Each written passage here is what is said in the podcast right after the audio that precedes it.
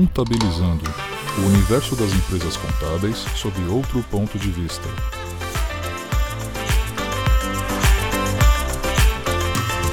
Bom dia, boa tarde, boa noite. Está começando mais um Contabilizando. Meu nome é Alex Nunes e hoje nós vamos falar sobre o Código de Ética do Contador. E para me ajudar, eu estou aqui com Hugo Marim. Se apresente, por favor, Hugo. Olá, ouvintes do canal. É um prazer estar aqui, primeiramente. Obrigado, Alex, aí pelo, pelo convite. É, eu me chamo Gumarim, sou de Curitiba, atuo há 15 anos em contabilidade, mais especificamente aí nos últimos 9, 10 anos trabalhando em auditoria independente. A gente vai falar aqui dos desdobramentos dessa atualização do código de ética, né? Porque tem, tem gente achando que o código saiu agora, mas não é bem isso, né? É, o, o código de ética, na verdade, sua primeira versão, ela, ela já existe desde 1950, né? Então, já está aí na maioridade, digamos assim, né? na melhor idade. E, é. e essa versão é, mais atual agora, ela vem com algumas novidades mais substanciais, né? Do que acabou acontecendo na versão anterior.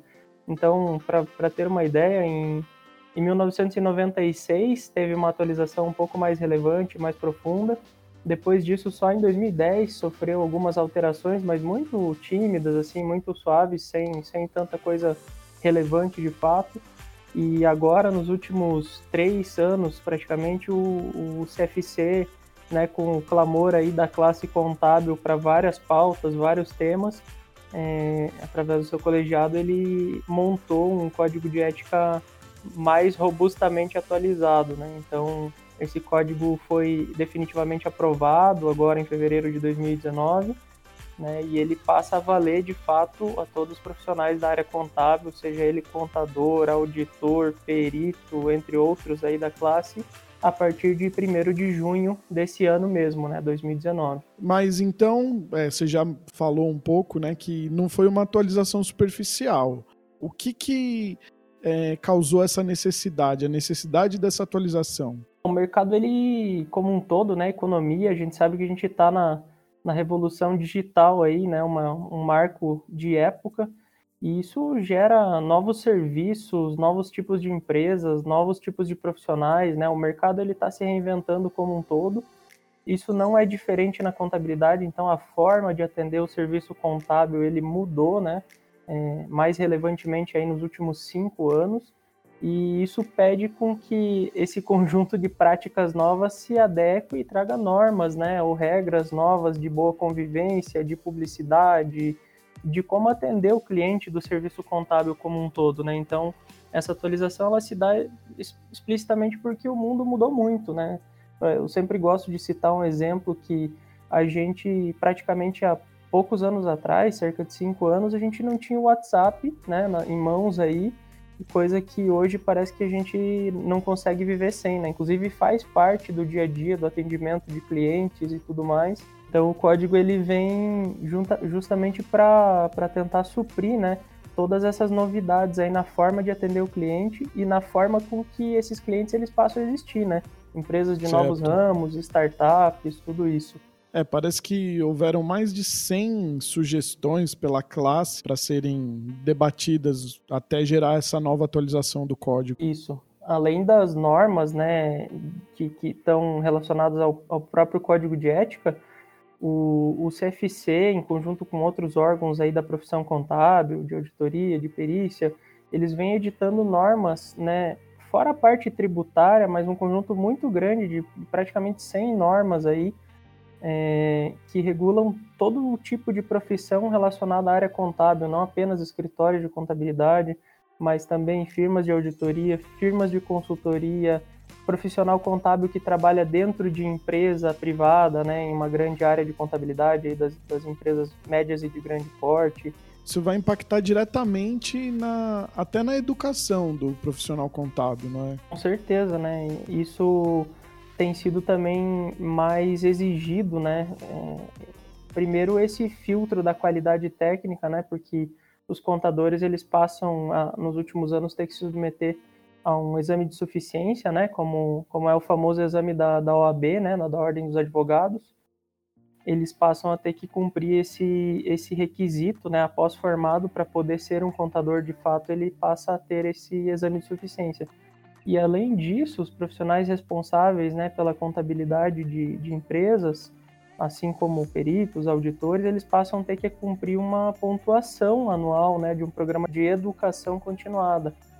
Esse programa de educação continuada ele exige ali 40 horas de atualização profissional anual e que deve ser protocolado né, pelos contadores aí para manutenção do seu registro, digamos, para que ele se mantenha atualizado, ele não fique para trás aí na, na era digital e nesse conjunto todo de normas que vem surgindo. Você sabe me dizer se essa obrigação das 40 horas já está valendo em todos os estados? O, todos os CRCs já estão implementando? Como é que é? Isso não está ainda 100% abrangente, né? Os estados eles vêm fazendo suas regulamentações específicas para para como operacionalizar isso, como que vai funcionar, a, em, em, que lugar você vai protocolar essas horas, o que, que é aceito, o que, que não é. Quer dizer, o Conselho Federal ele dita uma regra, sugere uma punição e uma aplicabilidade dessa regra, mas os estados eles regulamentam e fiscalizam, né? Então é, isso já vale em alguns estados do Brasil aí, mas não de forma abrangente a todo tipo de profissional. Ah, entendi. É, mas eles estão encaminhando para isso, né? Com certeza, né? O profissional de auditoria, que é o, é o meu caso, né? Aqui no escritório, gente, todo mundo que, que atua na auditoria independente e, e tem um registro no, no CRC e um registro de auditor, ele passa a ter que cumprir uma pontuação e isso já é assim há vários anos, já tem pelo menos uns cinco anos que essa pontuação ela é pré-requisito para você se manter com o seu registro ativo. Então você todo ano você tem que fazer essa pontuação. Isso, aqui todo mundo aqui no escritório tem uma carga de treinamento parte interna e parte externa que permite o cumprimento dessa pontuação, né? Então a atualização profissional ela se torna cada vez mais necessária é, não só para o dia a dia, mas também como forma de mostrar para o CRC que você tem condição de manter o seu registro ativo. Falando um pouco dessa parte de fiscalizar, né, que, que aí cabe ao CRC, é, eles têm tem que atuar com base nesse novo código de ética, certo? Você tem algum, alguma situação assim que as empresas estão tendo que, que trabalhar ali melhor para melhorar essa parte em relação ao código de ética? Com certeza. O, o conselho, né, ele vem sendo muito assertivo ao meu ver, porque ele está fazendo uma aplicação gradual de normas, né? É, todo ano está surgindo regulamentação nova, e a exigência está aumentando. A própria prova que eu comentei do exame de suficiência, ela está cada vez mais difícil, né? Desde a sua primeira edição até a edição atual. Né? E eles também estão colocando mais edições dessa prova anualmente. E fora isso, essa exigência do filtro de entrada, digamos, a exigência no profissional que já está atuante, ela também tem aumentado. Então, o conselho, ele aqui em Curitiba, pelo menos, ele divide, né, as regiões aí por bairros e ele vem fiscalizando os escritórios que têm um alvará de empresa contábil, né, ativo lá perante o conselho. Então, à medida que ele é, inicia essa comunicação do processo de fiscalização, uma das primeiras coisas que se fala é, né, é a capacidade técnica do profissional para atuar em contabilidade e o serviço que você está executando. Que serviço é esse? Se ele é consultoria, se ele é assessoria, se ele é auditoria. E para isso você só tem uma forma de ter um acordo entre cliente né, e prestador de serviço, que é o contrato. Então, os itens que eles vêm pegando pesado, né, ao começar a fiscalização, é ver qual é o contrato que se tem com o cliente, porque se você não tem um conjunto ali estabelecido de o que você está contratado para fazer formalmente com o cliente, não se sabe se, se você está fazendo a tua função adequadamente, né? Então, o contrato ele é o guia ali para mostrar se você está suprindo ou não tecnicamente com o que deveria. E a parte dos profissionais da mesma maneira, né? Ele, eles estão exigindo que os profissionais estejam é, cursando contabilidade, né? Que eles estejam, se já formados, que eles tirem o, o conselho, o, o, o CRC, né? Para comprovar que eles têm capacidade técnica em atuar no escritório contábil. Então, não só os contadores responsáveis, você está falando, não só os contadores responsáveis têm que ter o CRC, mas também os profissionais internos? Exatamente. É, principalmente porque a gente tem muitos profissionais na área que às vezes eles são já a gente fala aqui em Curitiba, né, os ratos de escritório ali, eles já estão há vários anos na profissão, alguns deles até cursaram aquele antigo ensino técnico em contabilidade, mas eles não são contadores de fato. Então o CRC vem exigindo é, a educação continuada em conjunto com esse filtro de entrada que é a prova, em conjunto com essa fiscalização dos escritórios, para que a qualidade técnica do setor contábil como um todo se eleve e possa atender essas demandas atuais, né? Mas isso é uma recomendação. Por enquanto ainda não é nada obrigatório que o corpo do, dos seus funcionários sejam todos técnicos ou, ou, formados ou com CRC, né? Isso, exatamente. Hoje não existe é, nem para o programa de educação continuada para profissional em geral e nem para os profissionais, né, para o corpo técnico do escritório, uma punição clara, e eu pelo menos não vi aplicação de nenhuma punição clara. Mas o que acaba ficando muito caracterizado é que alguns escritórios de, de menor qualidade, menor estrutura, contam com profissionais que não estão tão capacitados assim para fazer o serviço contábil dos clientes. Ou seja, a maior parte nem estuda contabilidade, é, não, alguns são formados, mas não tiveram capacidade técnica de passar na prova. E, e, como isso eles não ficam como responsáveis técnicos diretos de um cliente, né, assinando a contabilidade de fato, entrega de SPEDs e todas as outras obrigações, eles ficam meio na sombra do CRC, sem estar no âmbito de fiscalização, sem estar pagando anuidade e entre outras responsabilidades de um contador de fato, né. Então eles fazem essa recomendação, exigem isso é, fazendo um follow-up para que a empresa contábil vá evoluindo. Então ele é mais um acompanhamento do que de fato uma obrigatoriedade de que você só tem um corpo técnico de, de puramente contadores, né? Isso é Entendi. é praticamente impossível numa empresa hoje. Uma das recomendações, né, fora essa parte dos contratos, até que existe a fiscalização, é, nessa nova atualização tem se falado do número do registro do contador, que ele tem que ser ele tem que estar presente em toda a comunicação do escritório, da empresa contábil, né? Aonde seria isso, né? Aonde que existe uma obrigatoriedade desse número constar, aparecer? É, exato. Eu comercialmente acho que nem é tão interessante você expor o teu registro contábil ali, o teu número, né? Ninguém coloca o seu CPF no cartão de visita, por exemplo, mas a exigência do conselho é justamente essa. Que você no teu cartão de visita, nos teus materiais de divulgação, não somente nos teus relatórios ou nos teus entregáveis ali perante o fisco, SPEDs, etc., conste o teu registro, mas em toda a comunicação que você, como contador ou como escritório, você presta à sociedade, inclusive propaganda, né? Para comprovar que você de fato é um contador. Isso para o conselho também tem um viés muito positivo, né? Porque implicitamente a empresa que não colocar ali o seu registro, é, ela já está deixando claro que ela não está cumprindo e isso sim, já sim. puxa uma espécie de alerta, né? Porque eventualmente sim. essa empresa nem registro tem, né? É, vai dando mais seriedade para quem trabalha direito. Como todos os outros é, registros, vamos dizer assim, que são exigidos, que constem, né? Isso traz uma seriedade grande para a área contábil. Perfeitamente, né? O, em outras profissões já é assim, né? Um engenheiro ele sempre tem que acompanhar ali qualquer coisa que ele assine do CREA dele. Existe até aquela figura de ART que chama, né? Que é quando ele assina qualquer documento como engenheiro, ele tem que é, se abrir a fiscalização do conselho dizendo o que ele fez, né? Que tipo de serviço ele prestou e por que, que ele assinou um documento referente a isso. O médico também assina tu, o teu atestado ou a tua receita de, de medicamento com o CRM dele, um advogado. Então, o tempo todo isso foi uma exigência, né? Em outras profissões e agora ele passa a ser exigência né, para o pro profissional contábil, mas de forma até mais ampla, né, em todas as publicidades, em todos os materiais gráficos da empresa, em site, entre outros. Né. Entendi.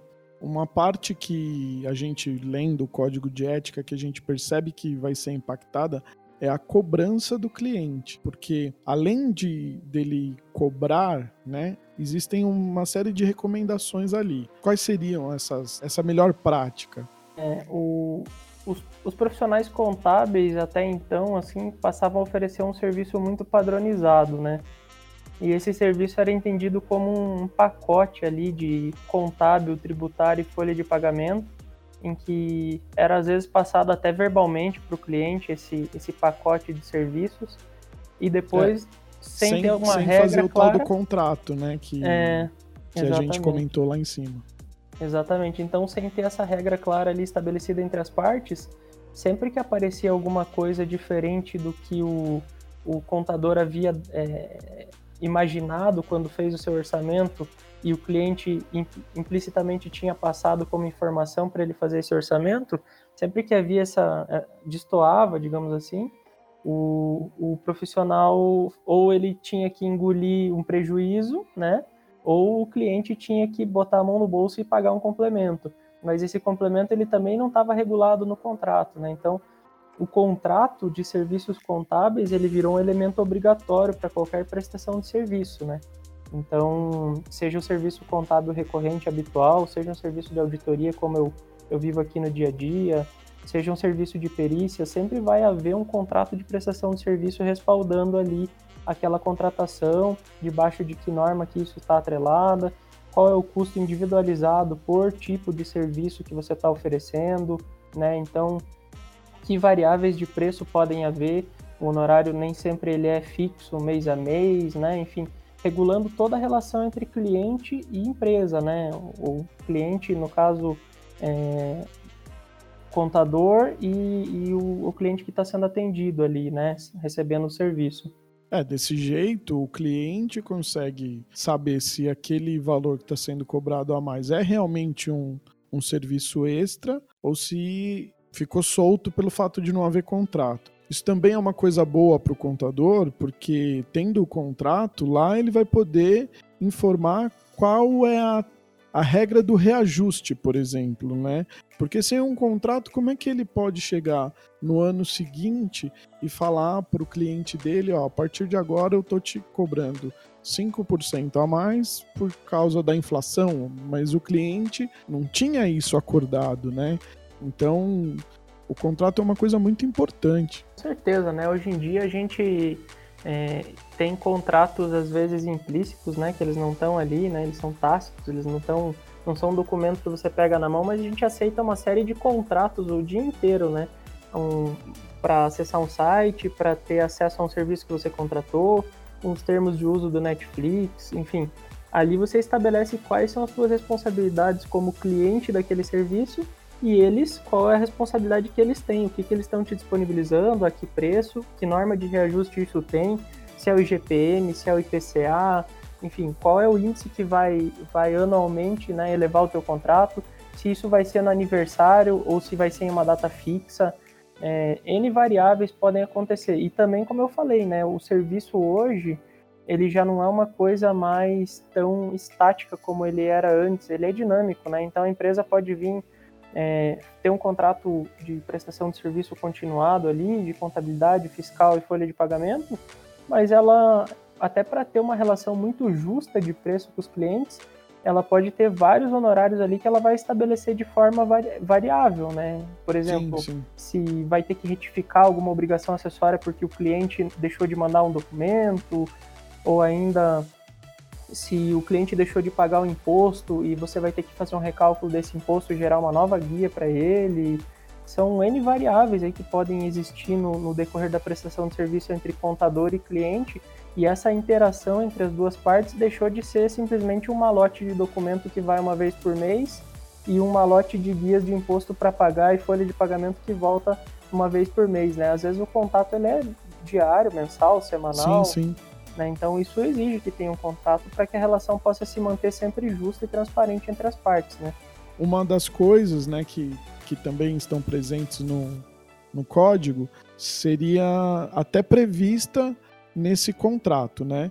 Se o cliente, por exemplo, não pagou a, os honorários ali, quais são as, as penalidades que ele sofreria, o que o contador poderia fazer para tentar reaver esses honorários. Exatamente, né? Num serviço, como eu dei o exemplo né, do bom e velho Netflix aí, você sabe que se ele não compensar né, o, o, pagamento ali no seu cartão, no seu débito em conta, no dia que você estabeleceu em contrato, você tem uns avisos ali, uns cinco dias de, de margem, e que depois disso o seu serviço ele vai ser interrompido, né? Então o serviço contábil, é, hoje ele é parte integrante de qualquer negócio para que o negócio possa continuar funcionando, e o contrato ele tem que regular qual vai ser a sua postura como contador se você não recebeu o seu honorário. Então, você vai deixar de enviar, por exemplo, a folha de pagamento para o seu cliente? É, você vai deixar de apurar os impostos se o contrato né, não for cumprido? Ou seja, se o cliente não honrar com o honorário na data que foi estabelecida?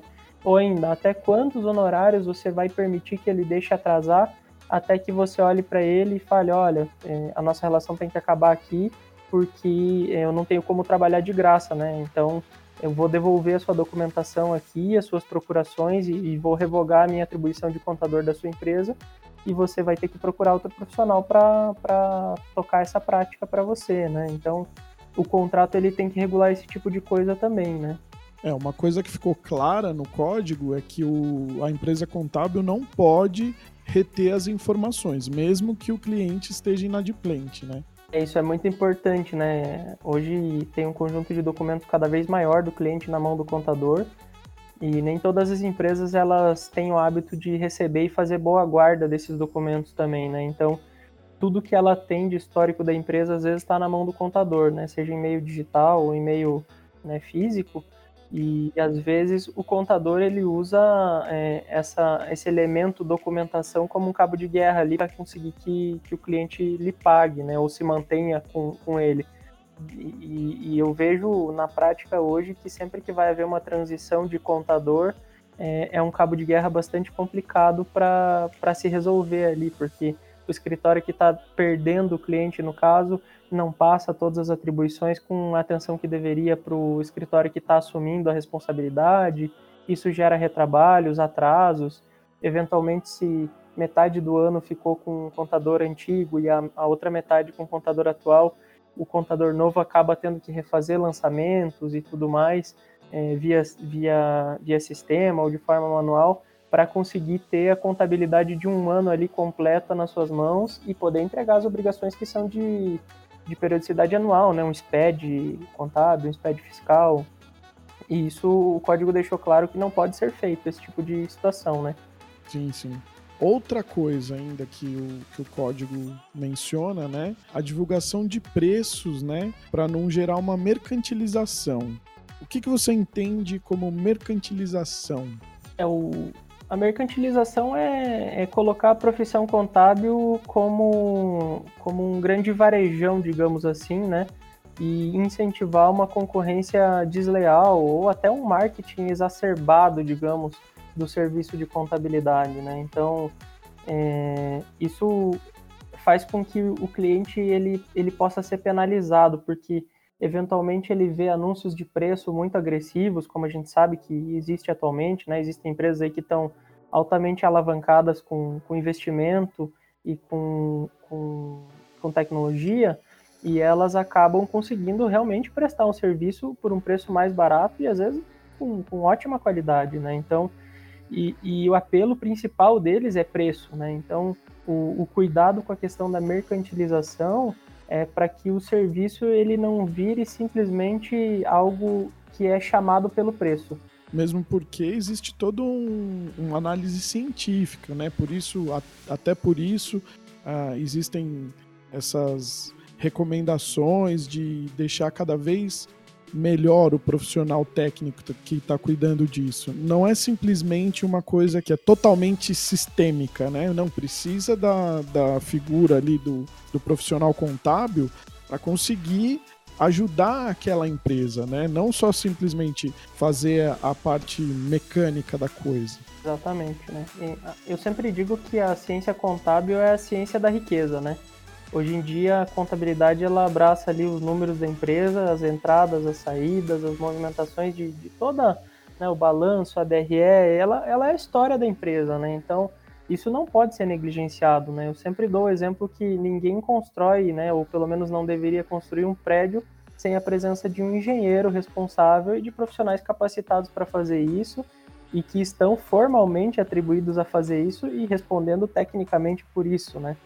Então, o contador é a mesma coisa, né? Ele, o serviço contábil da empresa, sendo ele as finanças da empresa como um todo, ele tem que estar em boas mãos né, atribuído adequadamente a um, a um profissional que tenha a técnica suficiente para aceitar aquela, aquela atribuição, né? E que, que isso não vire simplesmente um pacote de serviços completo, mas que nem sempre é tão completo assim, como eu, eu comentei que eu via alguns anos atrás e que hoje vem mudando, né? Hoje você passa a ter métricas, quantidade de lançamentos por mês, quantidade de funcionários por mês. É, se o cliente, por exemplo, atuar na tua plataforma de digital, né? Os sistemas contábeis hoje eles estão muito evoluídos, então eles permitem interfaces, integrações automáticas. Se o cliente favorecer toda essa didática, o serviço ele fica mais barato realmente, porque a mecanização ela diminui, né? E isso permite que se trabalhe com preço menor.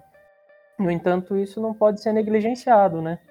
Mas isso impede que o, o contador coloque, é, por exemplo, divulgue um valor básico de serviços dele, por exemplo, ele tem lá um site ou um folder onde ele coloque um assim pacote de contábil, fiscal e folha de pagamento. A partir de tanto, isso cai nessa parte de mercantilização ou não? Que como você vê essa prática? O próprio código ele não fala em nenhum momento o que exatamente é mercantilização, né? Ele fala que é, o que tem que se tomar cuidado é para não, não, não, não ludibriar o cliente, né? Eu vou dar aqui um exemplo que talvez explica muito bem isso. Você é, então você vê pacotes de serviço contábil aí de 50 reais, 70, 100 reais, que são um preço né, desproporcionalmente baixo pelo que você vê no restante do mercado. E eu não estou nem questionando aqui se isso é justo ou não, correto ou não, é a estratégia de cada empresa. E o conselho ele deixou claro que é, é permitido divulgar assim o seu preço, desde que você não faça é, afirmações desproporcionais, ou seja, você não pode dizer eu faço tudo por 59 e depois você faz o teu primeiro mês por 59 e no momento em que você pede, por exemplo, uma informação para o teu contador, ele te pede 200 reais por essa informação para suprir aquele 59 que ele, que ele dizia que era tudo antes, né? Se eu conseguir divulgar os valores e, e, e espe especificar nesse pacote tudo que eu vou fazer por aquele valor, então é, acho que não tem problema. A grande sacada é também não fazer comparações né, é, depreciativas aos concorrentes é, ou ainda é, des, como é que eu posso dizer, você ainda desqualificar o serviço contábil, dizer que contabilidade é fácil e que tem que ser barata, é, ah, o objetivo é Lógico. é favorecer a técnica ali de uma ciência, né? E que tem um conjunto completo de leis, de normas, de regulamentos por detrás, né? Lógico, lógico. Isso eu, eu acredito que no, no decorrer do tempo as empresas vão conseguir se ajustar melhor.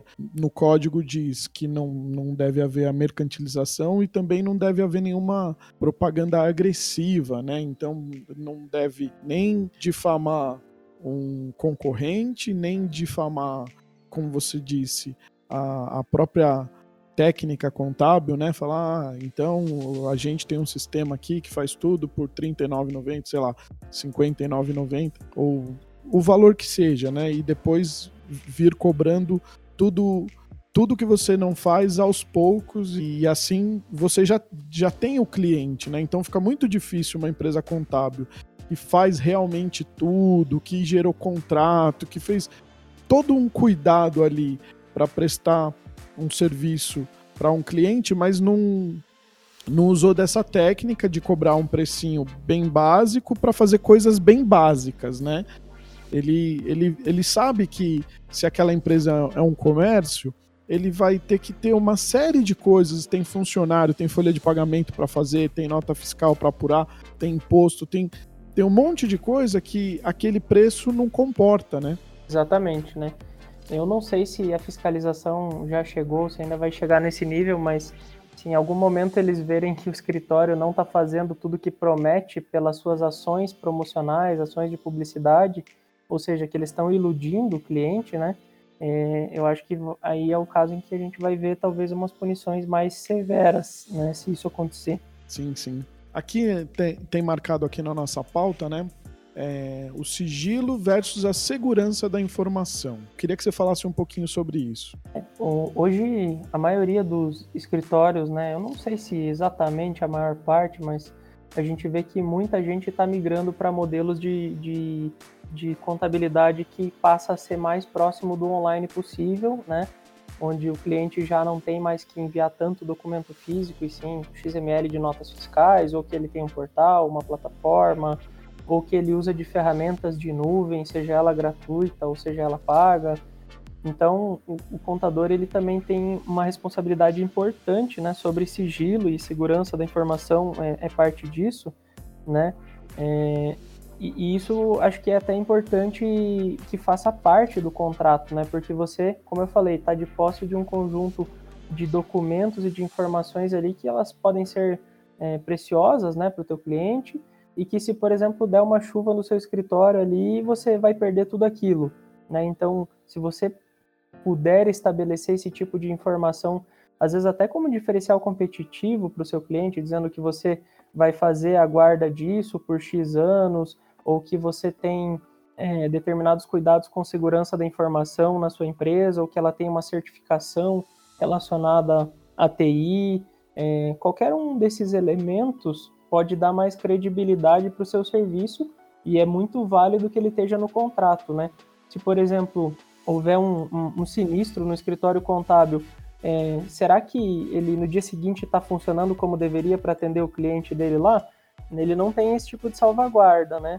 É, toda empresa que investir nisso, é claro que em relação às outras empresas que não investem, o, o, serviço dela vai ser mais caro. As empresas que procuram serviços contábeis também têm que ficar atentas a esse tipo de coisa, né? Por exemplo, não tem lá no contrato que a empresa contábil é obrigada a promover a segurança dessas informações, né? Porque ela pode prestar o serviço simplesmente com a troca da informação, não com a guarda da informação, né? Não é, não é uma obrigação da empresa contábil guardar, mas já que ela tendo toda essa informação guardada com ela, ela vai ter, vai conseguir é, executar o serviço com muito mais qualidade, que ela coloque isso no contrato e, e demonstre, né, como uma, um atrativo a mais que ela tem todo esse, esse cuidado de guardar as informações, tem backup na nuvem,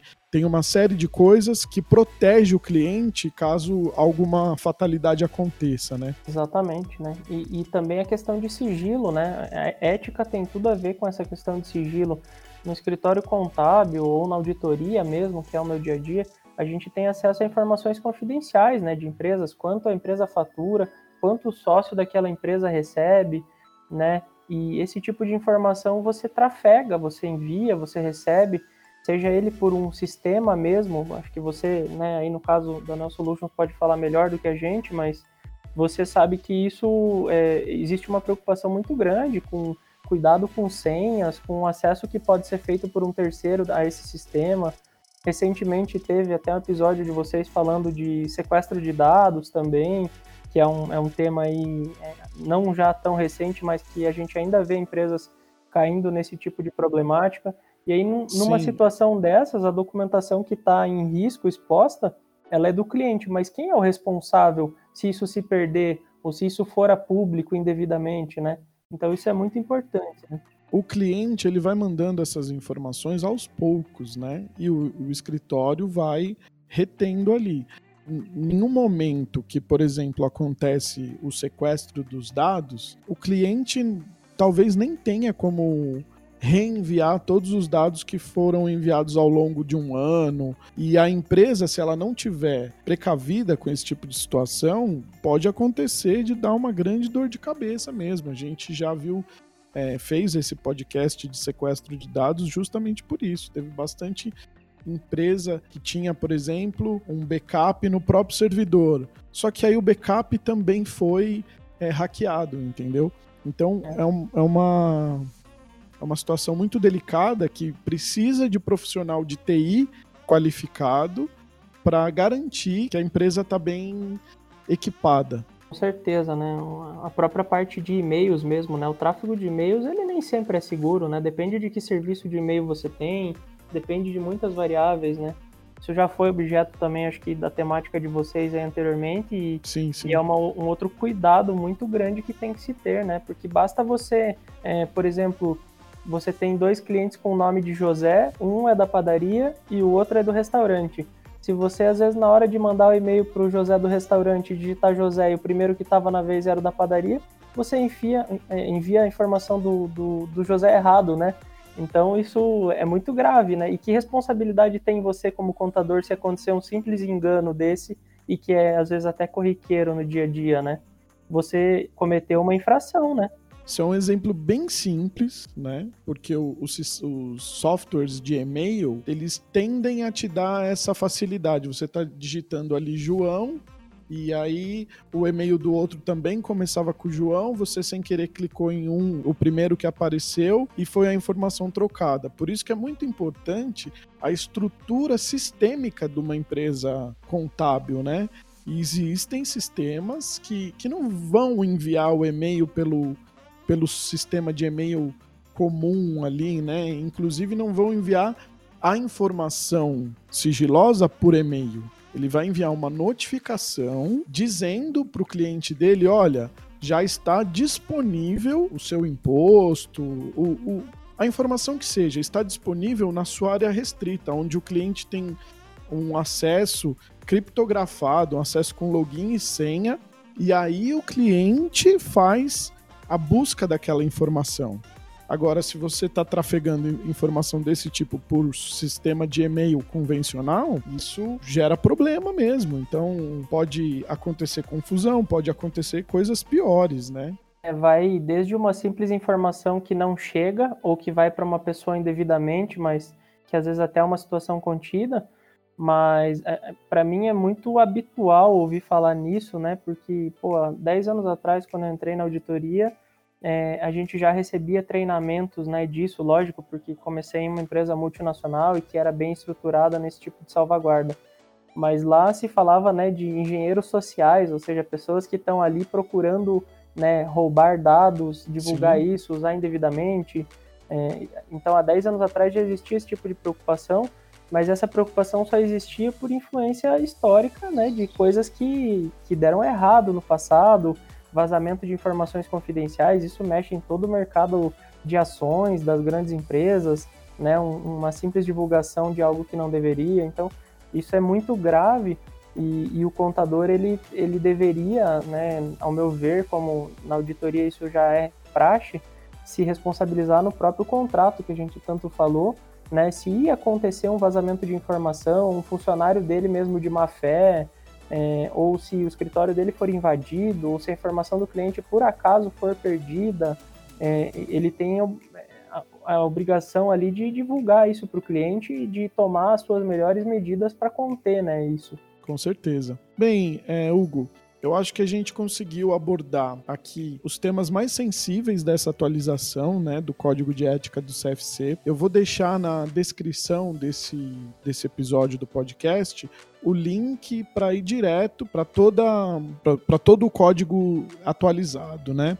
É, eu gostaria de agradecer a sua presença, a sua, as suas elucidações aqui no, no Contabilizando que com certeza ajudaram bastante, vão ajudar bastante é, profissionais que estão procurando é, se manterem atualizados. É isso aí, eu, eu também agradeço aí pelo convite, para mim é um, é um prazer, estou é, estreando no podcast pela primeira vez, então é, é totalmente novidade o formato, né, mas a gente vai aprendendo, isso também faz parte da evolução que a gente conversou, né, isso não acontece só na contabilidade, a contabilidade só é uma consequência, mas é uma ciência aí que, que eu sempre gosto de dizer que tem muito para evoluir nos próximos anos e esse código ele vem para alimentar essa necessidade de, de evolução no atendimento do serviço contábil e quem ganha são todos, né? O, o, profissional ganha, né, de contabilidade, assim como os clientes que estão sendo atendidos também ganham. A relação ela acaba sendo sempre mais transparente dessa maneira e é isso que a gente busca, né, no atendimento dos nossos clientes, no dia a dia é uma relação transparente e ética, e o código está aí para isso. Então agradeço o convite aí e fico à disposição se eu puder ajudar de alguma maneira aí aos ouvintes do, do podcast. Com certeza a gente vai chamar o, o Hugo aqui para novas pautas, mas esse episódio então vai ficando por aqui. Obrigado, Hugo, e abraço a todos. Até mais. Obrigado, até a próxima. Este programa é um oferecimento Neo Solutions.